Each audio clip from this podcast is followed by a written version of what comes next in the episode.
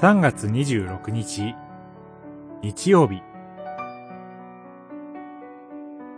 私を信じる者は、死んでも生きる。ヨハネによる福音書、11章、1節から44節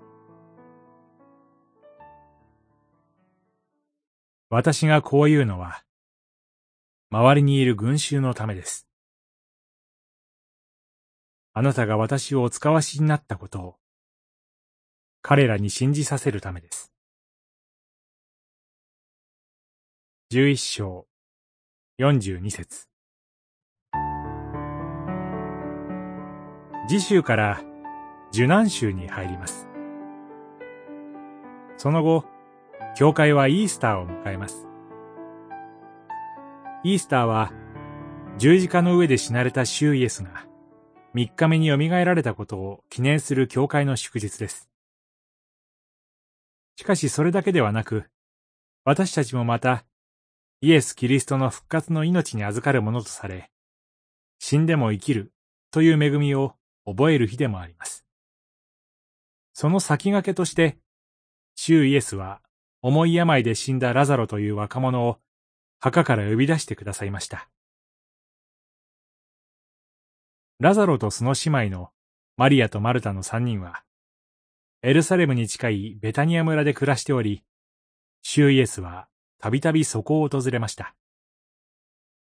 ラザロが重い病気にかかったとき、姉妹たちは遠くまで人をやって、シューイエスに癒しを願いました。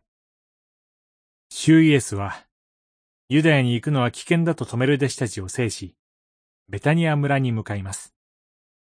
しかし、シューイエスが着いたとき、すでにラザロは死んで墓に葬られていました。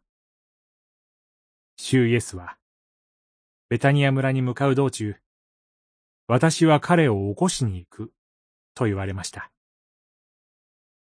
葬られて4日後、まだ早期が続く中でシューイエスは到着し、